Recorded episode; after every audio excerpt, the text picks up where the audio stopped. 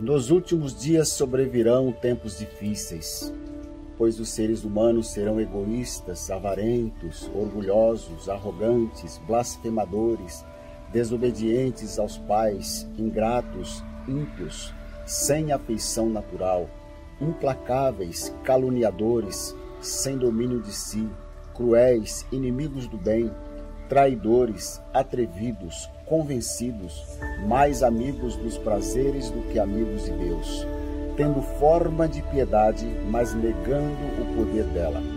Fique longe também destes. Palavra de Deus. Jesus está chegando. Você está pronto? Pense nisso.